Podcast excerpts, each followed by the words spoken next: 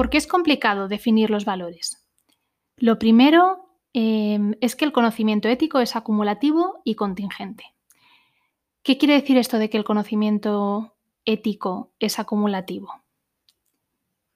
En primer lugar, que aunque no existe un código cerrado que nos diga exactamente lo que está bien, lo que está mal, qué tenemos que hacer ante cada situación, contamos con la experiencia de vida acumulada por, las que, por los que estuvieron en este mundo antes que nosotros, ¿no? Eh, y que nos van a transmitir em, qué es lo que para ellos ha resultado ser estimable, qué es lo que ha resultado ser eh, bueno.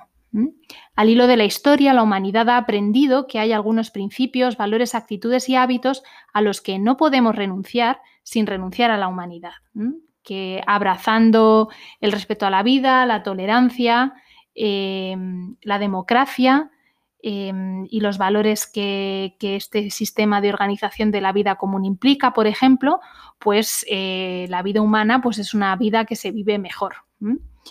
Por otro lado, tenemos la dimensión contingente de este conocimiento ético.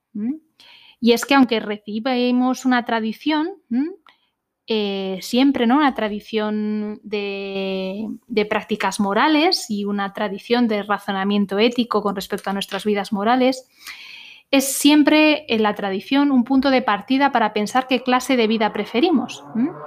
Fundamentalmente porque los problemas eh, se renuevan y replantean a diario.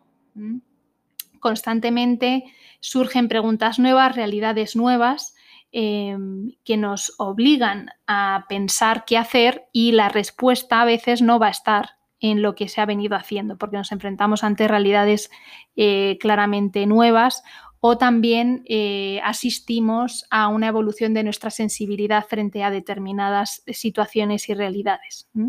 La reflexión ética debe ser constante, como un modo de estar en la realidad.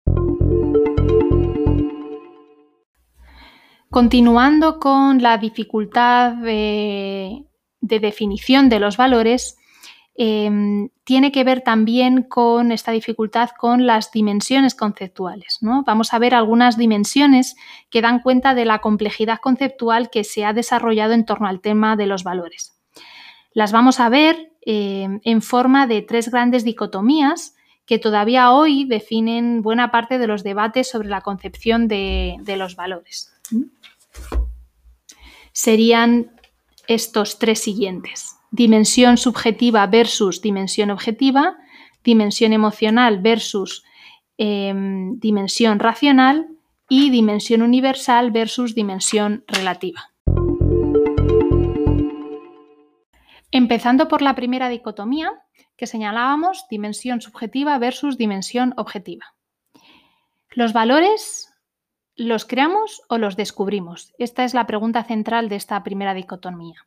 Si pensamos que los valores es algo que creamos nosotros, estaríamos en el lado de la subjetividad.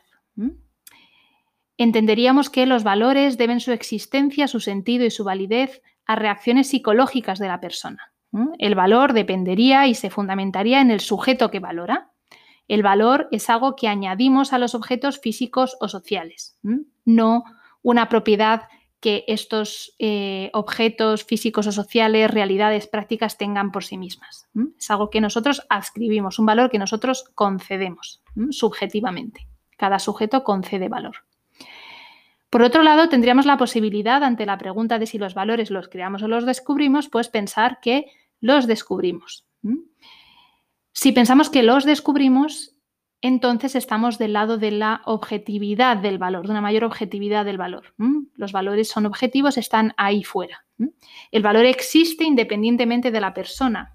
El valor de algo no dependería de la valoración que las personas podamos hacer de ella. Que pocas o ninguna persona captasen el valor de un objeto, de una práctica, eh, no significaría que no tuviese valor. Lo que varía es nuestro conocimiento de los valores, lo que, lo que evolucionaría sería nuestro conocimiento de los valores, pero no los valores eh, en sí mismos. La segunda dicotomía enfrenta a la dimensión emocional frente a la dimensión racional. La pregunta nuclear aquí es si los valores se conocen o se sienten. La idea de conocer aludiría a la dimensión racional, los valores solo se pueden conocer a través del intelecto, o bien los valores se sienten y por lo tanto tiene que ver con el mundo emocional. Los valores es algo que se siente emocionalmente. Aquí se defendería que la esencia de los valores se nos revela en la intuición emocional. De las tres dicotomías que vamos a ver, digamos que esta es la que está más resuelta.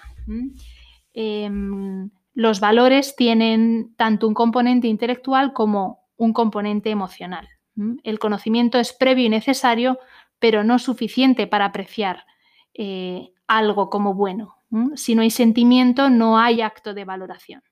La valoración, conocimiento y sentir se fusionan. Cada uno valora según lo que es y las, las valoraciones que realizamos van configurando también nuestra forma de ser.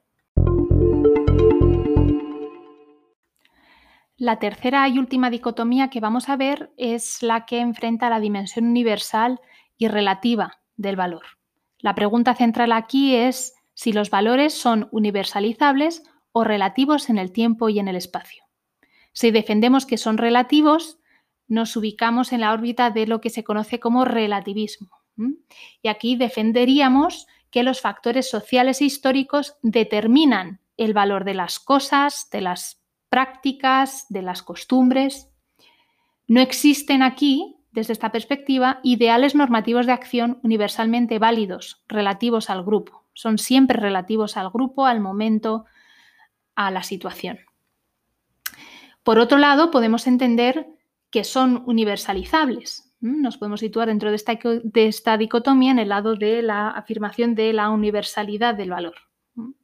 Aquí se entiende que un valor no se hace universal por votación, sino que están sometidos a un proceso de descubrimiento, eh, pero siempre estuvieron allí y que por lo tanto tienen una capacidad de ser generalizados a nivel eh, universal.